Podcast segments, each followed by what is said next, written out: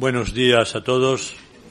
Queridos cardenales, arzobispos, obispos, administradores diocesanos, querido señor nuncio de su santidad en España, reciba esta mañana nuestro más sentido pésame por la muerte de su padre. Hemos rezado por él, con usted, por toda su familia ahora en la Eucaristía. Lo ponemos en las manos de Dios, Padre de misericordia y Señor de la vida.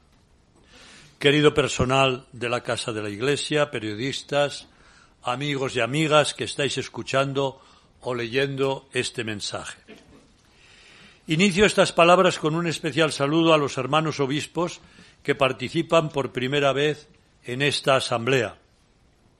También manifestamos nuestro cariño y agradecimiento a quienes han pasado a ser eméritos y oramos llenos de gratitud por quienes han sido llamados a la casa del Padre. Monseñor Luis Argüello deja el cargo de secretario general y portavoz de esta conferencia episcopal tras haber sido nombrado arzobispo de Valladolid. Agradecemos sus servicios prestados con denuedo y lealtad a la Iglesia que peregrina en España.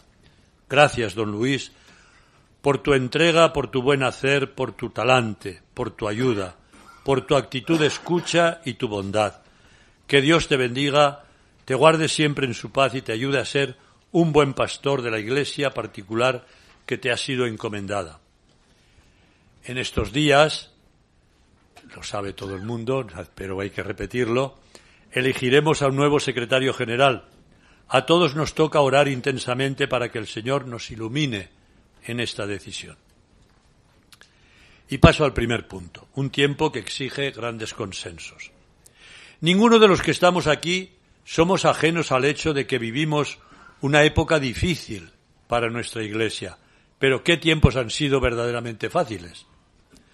Somos llamados a amar el tiempo, el lugar y la realidad que nos toca vivir. Aunque ahora no, no alcancemos a ver todas las consecuencias de lo que estamos viviendo, esta situación es una oportunidad de profundizar en la fe, de mejorar nuestra vida cristiana, de ir a lo esencial.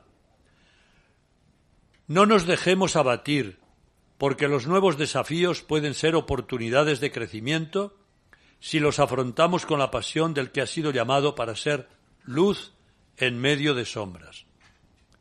Se ha repetido muchas veces que el miedo paraliza, y la confianza multiplica las energías y nos hace capaces de buscar juntos respuestas concretas para nuestro tiempo y para más allá. Y sin duda, esto es lo que suscita el espíritu. En este sentido, el Papa Francisco nos advierte una y otra vez frente a la tentación de afrontar el futuro mirando al pasado.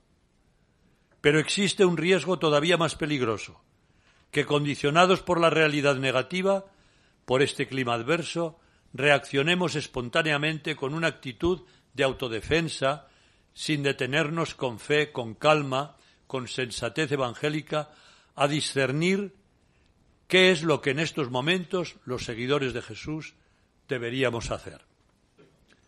Atender y escuchar en un mundo que sufre.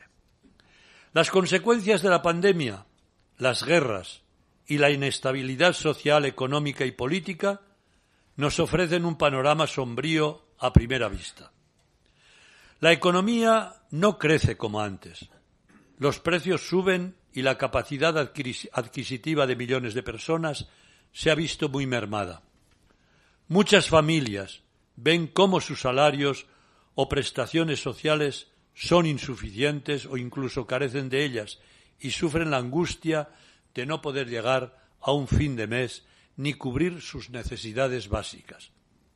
Ante esto, la crispación política no ayuda a resolver los problemas ni a ofrecer serenidad a la ciudadanía. Necesitamos, pues, hallar la confianza necesaria y el empuje anímico para salir de esta situación. Sin embargo, al mismo tiempo, agradecemos de corazón el esfuerzo continuo de profesionales, empresarios, organizaciones civiles y multitud de personas sencillas que trabajan intensamente para, promover el empleo, sostener la economía y hacer real la solidaridad con los más necesitados. La gran familia de la Iglesia no es ajena a este sufrimiento. No sólo lo comparte, sino que muchos de sus hijos e hijas lo están padeciendo en su propia carne.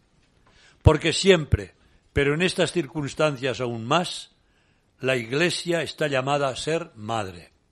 Sí, una madre que acoge, escucha, acompaña con ternura y fortalece para poder volver al mundo a servir y amar con alegría y esperanza. Queremos mirar el, el, mundo desde los ojos del que sufre, del que se queda al margen, del que experimenta la soledad, del que no llega a final de mes, del que no puede recibir la asistencia que necesita, del que padece alguna enfermedad. Queremos, en definitiva, mirar con los ojos de Jesús, seguir sirviendo con alegría al que lo necesita y compartir la esperanza que Cristo nos da. Los obispos venimos a este encuentro, a esta asamblea plenaria, representando a cada una de las iglesias locales que peregrinan en España. Vamos a compartir con fraternidad todos estos retos que nos plantea la realidad presente y sobre todo vamos a invocar al Espíritu Santo para que nos ayude a ofrecer luz y esperanza a este mundo del que formamos parte.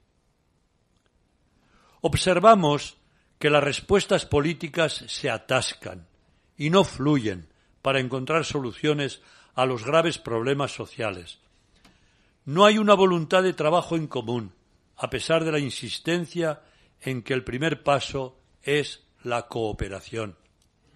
Aquella torpe estrategia del divide y vencerás puede beneficiar los intereses particulares de algunos, pero debe ser siempre superada en todos los ámbitos en favor de esta fraternidad tan necesaria en situaciones de dificultad.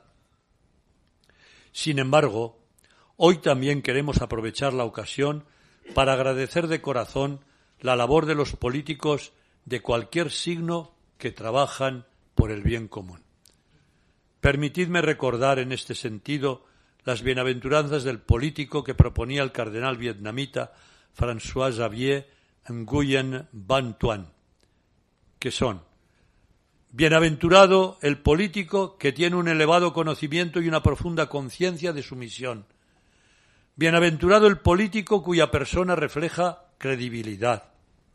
Bienaventurado el político que trabaja por el bien común y no por su propio interés.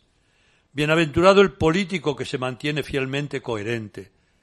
Bienaventurado el político que promueve la unidad y la defiende. Bienaventurado el político que está radicalmente comprometido con la justicia. Bienaventurado el político que sabe escuchar. Bienaventurado el político que no tiene miedo a los votos y sirve siempre al bien común. Es la hora de los hombres y mujeres de Estado que miran a largo plazo, que se atreven a tomar decisiones importantes para asegurar el bien y la prosperidad para las próximas generaciones y no el rédito partidista inmediato. Tomemos conciencia de la brevedad y fragilidad de la vida. Debemos, démonos cuenta de que por mucho poder o bienes materiales que acumulemos, no nos vamos a llevar nada al otro mundo. Como nos invitaba San Ignacio de Loyola, Miremos nuestra propia muerte para decidir cómo queremos ser recordados. Elevemos a Dios nuestra oración para que, para que a través de sus mediaciones intervenga de la manera conveniente mostrándonos el camino a seguir. Punto segundo. Algunos retos urgentes. A continuación queremos poner sobre la mesa algunos retos urgentes en los que la Iglesia, desde el ámbito que le corresponde, quiere cooperar activa e intensamente con las administraciones públicas, los agentes sociales y la sociedad civil en su conjunto.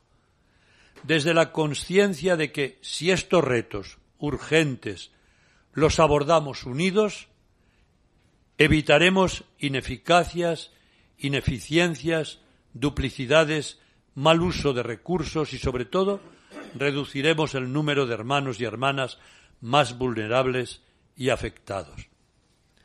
La precariedad y la incertidumbre están provocando que más de 13,1 millones de personas estén en riesgo de pobreza o exclusión en España.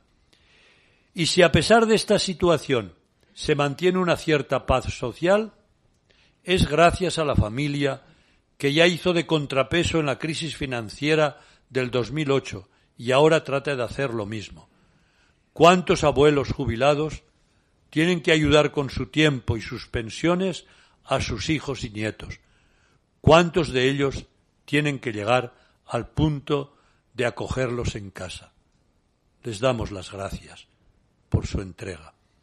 La familia es una gran fuente de estabilidad social, pero a menudo nuestros dirigentes siguen sin atender las necesidades de las familias y sin potenciar ni agradecer su valor para el bien de la sociedad.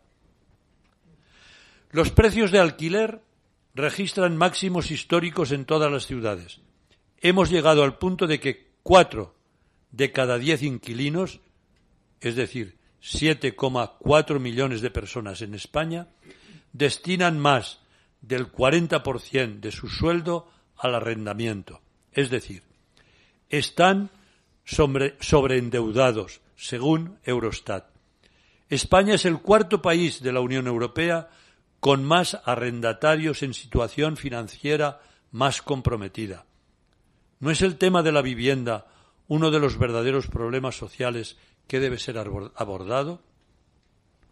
Debido a la precariedad laboral y a la falta de una política activa de vivienda, los jóvenes no pueden formar una familia.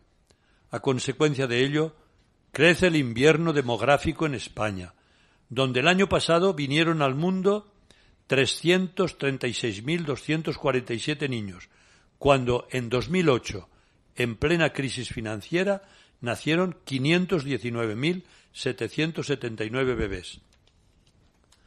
Además, la continua ineficacia en la promoción activa de la conciliación laboral de hombres y especialmente de mujeres dificulta la atención y la educación de los hijos y la ilusión de hacer crecer la familia. Se necesitan políticas que apuesten por la familia. Por otro lado, para paliar estos años de invierno demográfico, serán imprescindibles unas políticas de acogida ordenada de inmigrantes para que puedan integrarse dignamente en nuestra sociedad este déficit de nacimientos puede ser una oportunidad para poder acoger a hermanos y hermanas de otros países que quieran venir a España. Los necesitamos, pero es necesario planificarlo correctamente para protegerlos de los abusos y de la impiedad de las mafias. Y en este sentido, en esta asamblea plenaria, los obispos de Canarias dedicarán un momento para informarnos de cuál es la situación que tienen allí con la avalancha de tantos inmigrantes y la preocupación por dar una solución humanitaria a esa situación. Les escucharemos, os escucharemos, hermanos, obispos de Canarias, con atención. Nunca olvidemos la belleza de la familia como primera institución humana. Una familia con hijos da sentido a la vida de los esposos. Viven el asombro de ser co-creadores de vidas humanas y artífices de una comunidad familiar, que es protección en nuestra ancianidad. No nos conformemos con sucedáneos mediocres como centrar nuestra vida solo en los negocios, el coche, los viajes, la custodia celosa del tiempo libre. Cito al padre, al Papa Francisco. Qué dura es la vejez para quien no ha vivido amando acompañar y apoyar con acciones al que sufre. Cáritas acompañó a más de 2,6 millones de personas durante el año 2021, alcanzando la cifra récord de 403 millones de euros en proyectos sociales. Y Cáritas es solo una de los, de las miles de instituciones católicas al servicio de los que más sufren. No dejemos dejar el no podemos dejar el drama del paro, la precariedad laboral y la creciente pobreza exclusivamente bajo el amparo de las familias y de las iniciativas civiles y, y eclesiales. Tampoco podemos permitir que las políticas sociales para atender debidamente a las personas dependientes o en situaciones de necesidad se queden en discursos de buenas intenciones y no se ejecuten proyectos concretos. Los procesos y trámites de las peticiones de ayuda se demoran y eternizan, incluso a veces los solicitantes ya no pueden beneficiarse de ellas, ya que la hora de la muerte se adelantó a la hora de la ayuda. El Estado debería ser capaz de agilizar los trámites. La lenta y complicada burocracia no hace más que añadir sufrimiento. Al principio de 2022, según los últimos datos publicados por el Observatorio de la Dependencia de España, 317.942 personas se encontraban en las listas pendientes de valoración o de recibir la prestación o servicio al que tienen derecho. Y lo que es aún más grave, a lo largo de 2021 fallecieron 46.300 personas en las listas de espera sin haber recibido ninguna atención. Permítanos poner sobre la mesa otra cifra, otra cifra muy grave.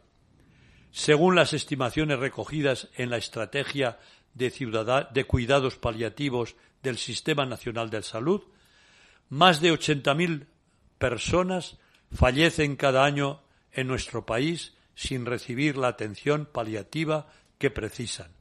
España, tristemente, sigue a la cola europea en el acceso a los cuidados paliativos.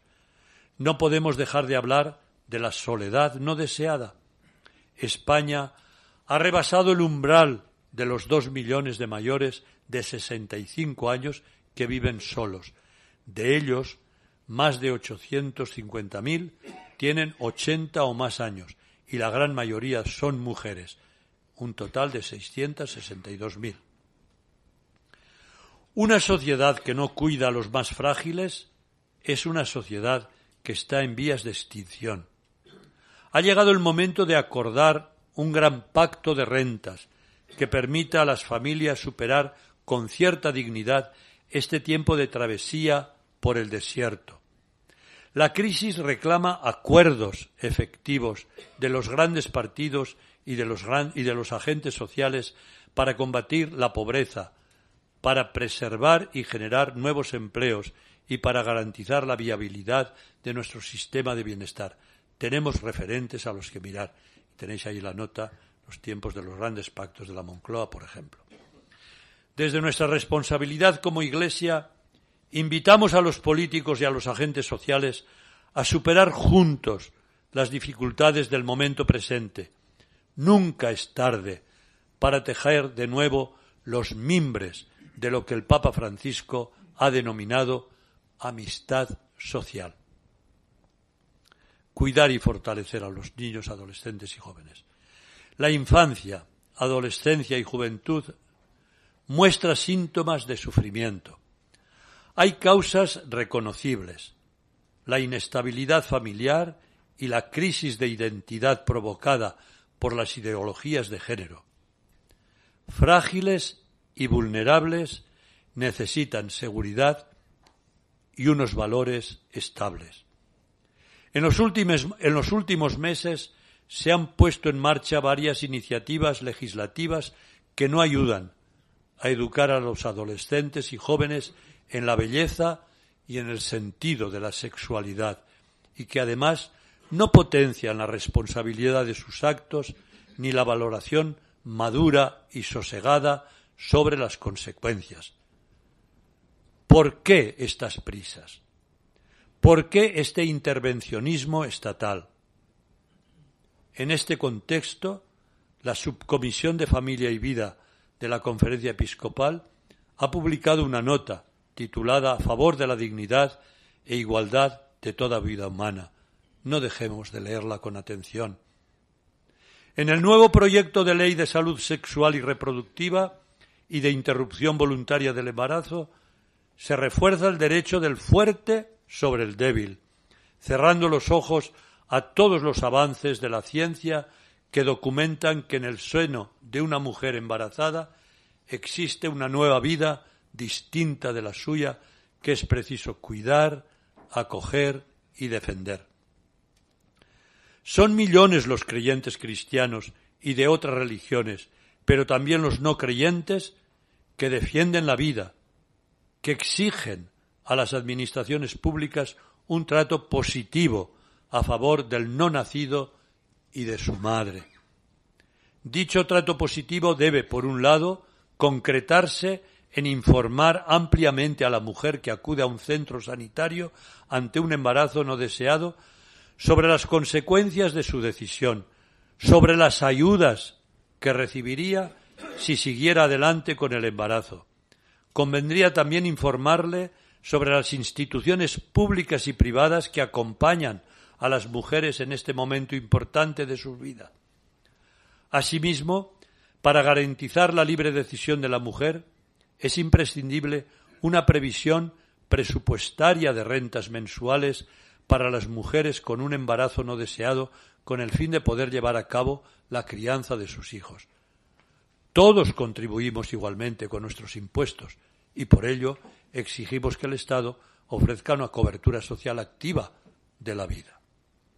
En este difícil contexto, en medio de la crisis económica y social que estamos viviendo, se, intenta, se intentan sacar adelante, por la vía rápida, una serie de leyes de profundo calado ideológico, sin ser debatidas con sosiego, sin escuchar el parecer de las diferentes instancias científicas y éticas de nuestra sociedad. Tanto la nueva ley del aborto como la denominada ley trans inciden y afectan a los niños, adolescentes y jóvenes que están en un proceso vital de madurez.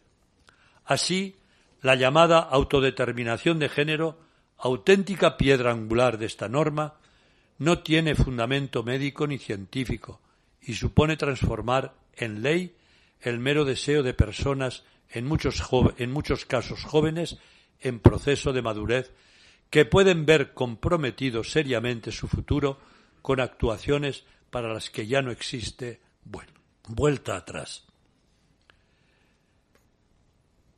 Hemos de acompañar y mucho al niño, adolescente y joven que sufre una crisis de identidad. La Iglesia quiere ser también un hogar para las personas que experimentan estos problemas y sabemos que para ello es necesaria una vez más una conversión pastoral en la que nos encontramos inmersos. Tercer punto. Aportación de la Iglesia. Anunciar la esperanza que el mundo necesita. Hoy más que nunca cobra sentido el Evangelio, la buena noticia que nos ha regalado Jesucristo, voz y rostro de Dios. Jesucristo nos ofrece la esperanza que movió su existencia entre nosotros. ¿Cuál es el contenido de esta esperanza? encontramos una bella respuesta en la primera carta de San Juan, que dice, Queridos, ahora somos hijos de Dios y aún no se ha manifestado lo que seremos. Sabemos que cuando se manifieste seremos semejantes a Dios porque lo veremos tal cual es. Vivir con esperanza es caminar hacia la felicidad plena que no tenemos aquí, pero que tendremos allí en el cielo. La esperanza fundamenta, la esperanza fundante no la podemos poner en las cosas y en las personas que a veces nos cansan, nos decepcionan o se van. La esperanza que no defrauda nace de un encuentro con Jesucristo. Crece en la medida que confiamos en Él y acogemos en nuestras vidas la promesa que nos ha hecho. La muerte, el sufrimiento, la fractura humana y social no tienen la última palabra. El amor y la vida en mayúscula triunfarán. Aquí estamos de paso y caminamos hacia una existencia inimaginable. Ya el bebé, dentro del seno de su madre, no puede ni imaginar todo lo que le espera al nacer. Jesús, con su resurrección, ya nos ha anticipado lo que nos espera y que tampoco podemos imaginar estando en esta tierra. Jesús, con su resurrección, ya nos ha anticipado lo que nos espera. Nos anima a acoger su invitación. Desea que lo sigamos, pero respeta profundamente nuestra libertad hasta el punto de seguir amándonos y esperándonos siempre, aunque por el momento lo rechacemos. En este, en este contexto, son muchas las iniciativas de la Iglesia para hacer presente esta esperanza aquí y ahora en el mundo en que vivimos.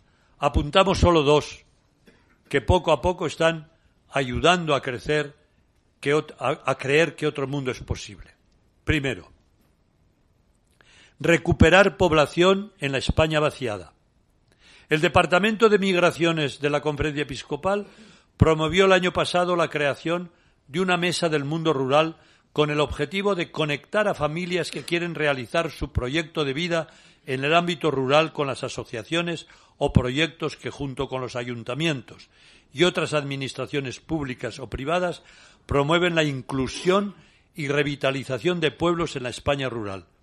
Entre las asociaciones que forman parte de esa mesa del mundo rural está Pueblos con, Futuro, cuya misión es facilitar la integración de familias vulnerables a la vez que se impulsa la revitalización de los pueblos aprovechando las oportunidades que estos ofrecen. Y segundo, avanzar hacia una economía con alma. El Papa Francisco en un gran referente, es, es un gran referente de esperanza ante el mundo incierto en el que vivimos. El Papa es consciente de que todo está íntimamente conectado, de tal modo que la protección del medio ambiente no puede separarse de la justicia para los pobres ni de la solución de los problemas estructurales de una economía mundial que no pone el acento en la, persona ni en el bien común. En este contexto, el pasado mes de septiembre, el Papa convocó en Asís a jóvenes economistas, emprendedores de todo el mundo, los convocó al evento Economía de Francisco. Dicho evento culminó con un pacto en el que se concretan los principios que deberían regir una nueva economía comprometida con la persona y con el medio ambiente. Les animamos a leer el discurso del Papa Francisco con motivo de dicho evento, así como el contenido del pacto. El mundo no se cambia en un día, pero el Papa nos está enseñando que para llevar a cabo su transformación es necesario iniciar procesos en los que participen el mayor número de actores implicados. 3.2. Cuidar a los agentes pastorales, ministros, ordenados y laicos para que puedan servir con alegría. Vivimos en una sociedad en la que hombres y mujeres no acaban de encontrar su lugar ni la orientación de sus vidas. Nuestro mundo está viviendo un tiempo de profunda crisis que, como no puede ser de otra manera, está afectando también a nuestros agentes pastorales. ¿Cómo los podemos ayudar y cuidar para que puedan mantener viva la alegría en el ejercicio de su misión? ¿Cómo podemos hacerlo en este mundo cambiante que ha puesto en crisis nuestra identidad como laicos, diáconos y sacerdotes? Las nuevas formas de relacionarse los seres humanos con Dios y la nueva situación en que, en que se encuentra la Iglesia en las sociedades modernas afecta la comprensión y vivencia del ministerio presbiteral. De la misma manera que estamos trabajando activamente para ayudar a los laicos a descubrir su identidad y su misión en la Iglesia, y especialmente en un mundo, hemos de ayudar también a los sacerdotes a redescubrir su identidad, su misión en medio de esta sociedad cambiada y cambiante. Observamos con profundo gozo cómo nuevas iniciativas de evangelización promovidas por los laicos en comunión con sus pastores están ayudando tanto a los mismos laicos como a los ministros ordenados a redescubrir lo que les es propio y a incrementar la acción coordinada y sinodal entre todos. Es verdad que el árbol seco produce ruido al caerse, pero también es verdad que no podemos dejar de mirar los brotes verdes que nuestra Iglesia y aquí en España están dándose. Y tenemos que reconocerlo y admirarlo y tener esperanza con mucho gozo y confianza. 3.3. Una, una iglesia que avanza en el camino sinodal a la luz del Concilio Vaticano II. Seguimos adelante en el camino sinodal propuesto por el Papa para avanzar hacia una iglesia más participativa, misionera y en comunión. El Papa Francisco ha introducido la novedad de comenzar el trabajo desde abajo, garantizando que nadie quede sin ser escuchado. En las diócesis españolas se ha trabajado con intensidad y ha sido notable la participación de todas las realidades eclesiales. De ahí han surgido interesantes propuestas y reflexiones incorporadas al documento final. En este proceso se han generado y fortalecido los espacios de diálogo y de escucha mutua, que era el objetivo prioritario de esta primera fase. Como ha insistido el Papa Francisco, más que posicionamientos ideológicos o doctrinales, como si, se tratara de un parlamento, lo que busca el sínodo es revitalizar a la propia Iglesia, fortaleciéndola en su comunión y dinamizándola para la misión. Ahora estamos en la fase continental de este camino. Es comprensible la ansiedad ante problemas que afectan a Europa, como el alejamiento de la fe y de la práctica sacramental, así como la falta de vivencia en los asuntos temporales desde los valores del Evangelio. Una situación frente a la que el Papa insiste en que no cabe la pasividad ni la resignación. No podemos caer en la ingenuidad de pensar que estos problemas se solucionan con simples retoques organizativos. El camino que busca generar el sínodo es más profundo. Pretende recuperar el primado de la evangelización.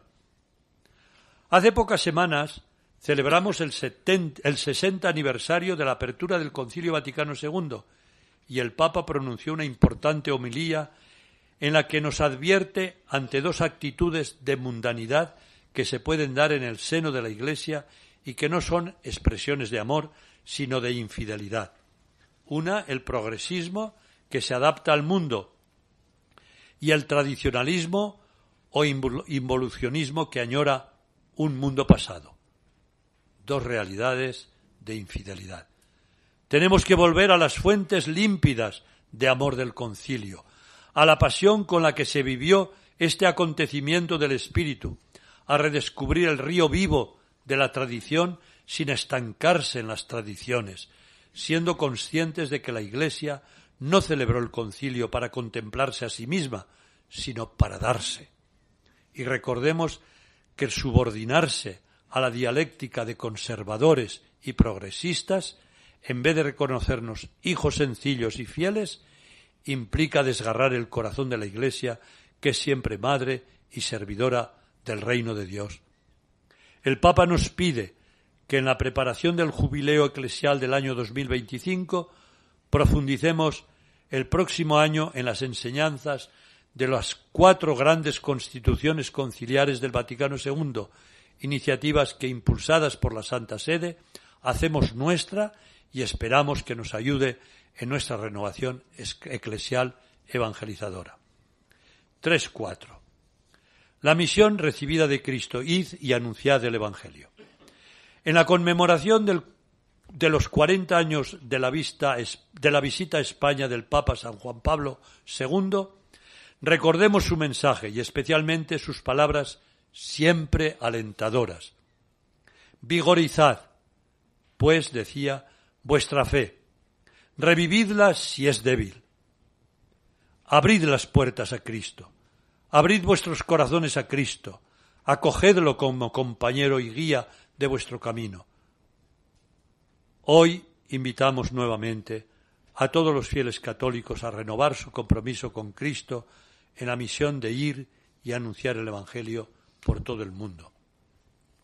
Ante la situación de cierto desconcierto y desánimo que a veces nos atrapa por dentro, nos sorprende la actitud de Jesús con sus discípulos.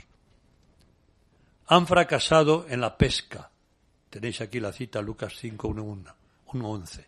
Y cuando regresan a la orilla, Jesús les dice, Dukin altun, remad mar adentro, lanzaos nuevamente a la mar, sed valientes y confiad en mí. Obedecen y recogen entonces una gran multitud de peces. Pedro, asombrado, le dirá, Señor, apártate de mí que soy un pecador. Pedro, conmocionado, entiende la nueva misión a la que le llama el Señor, una misión que descoloca y coloca al ser humano en la obediencia a la palabra de Dios que todo lo puede. Y el otro texto que nos viene bien meditar, la gente no tiene comida, la multiplicación de panes y peces. Se han pasado todo el día entero con Jesús. Los apóstoles preocupados acuden a Jesús y le piden que les envíe a sus casas. Sienten el fracaso, no tienen nada darles de comer. Pero Jesús inesperadamente les dice que no tienen por qué marcharse. Dadles vosotros de comer, les dice. Los apóstoles se ven conducidos a entrar en el camino de la fe. Sorprendentemente serán testigos de cómo Jesús es capaz de dar de comer a la multitud a partir de dos panes y cinco peces. Vemos cómo los apóstoles aprenden a reaccionar. Jesús no les pide una buena estrategia organizativa, sino confiar en Él, potenciar la fe. En estos tiempos el Señor nos pide a nosotros también salir de una concepción demasiado humana de la evangelización apegada a estadísticas y a estrategias para despertar la creatividad y el empuje de la fe. Cuando Jesús envía a los setenta y dos discípulos, no les prepara para ser grandes predicadores o grandes líderes de masas, ni, ni les exige un gran conocimiento teológico, sino que de improviso les confía una misión en la que les pide que se apoyen únicamente en la confianza y comunicación con Él. Son ejemplos que resaltan que para evangelizar al estilo de Jesús es necesario intensificar nuestra relación de confianza con Él y aumentar nuestra fe en Él. Necesitamos invocar más al Espíritu Santo para que venga en nuestra ayuda y nos haga salir de nuestra estéril mediocridad. Sí, hermanos y amigos, el Espíritu Santo abre las ventanas y puertas cerradas, abre los corazones bloqueados para que la acción de la Iglesia salga del miedo del complejo de incapacidad y anuncie la buena noticia del Evangelio con valentía y generosidad.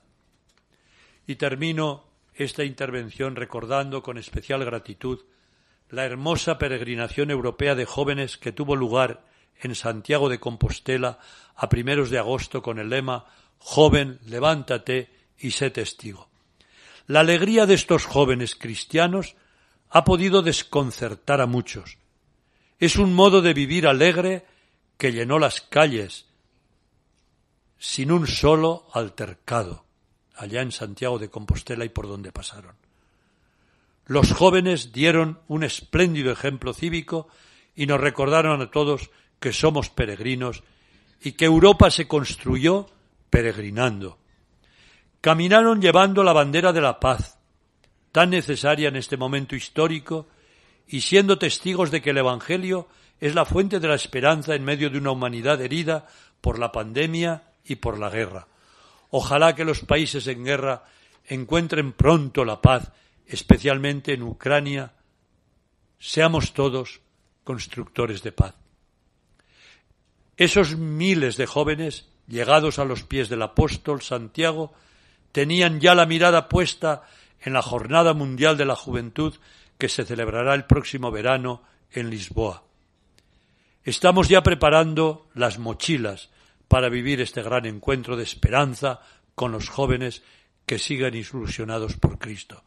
Son ya el futuro, es cierto, pero sobre todo el presente de nuestra Iglesia y de nuestra sociedad, de nuestro mundo. Que Santa María Virgen, estrella de la evangelización, nos acompañe hoy siempre y nos aliente en los trabajos de estos días de la Asamblea Plenaria.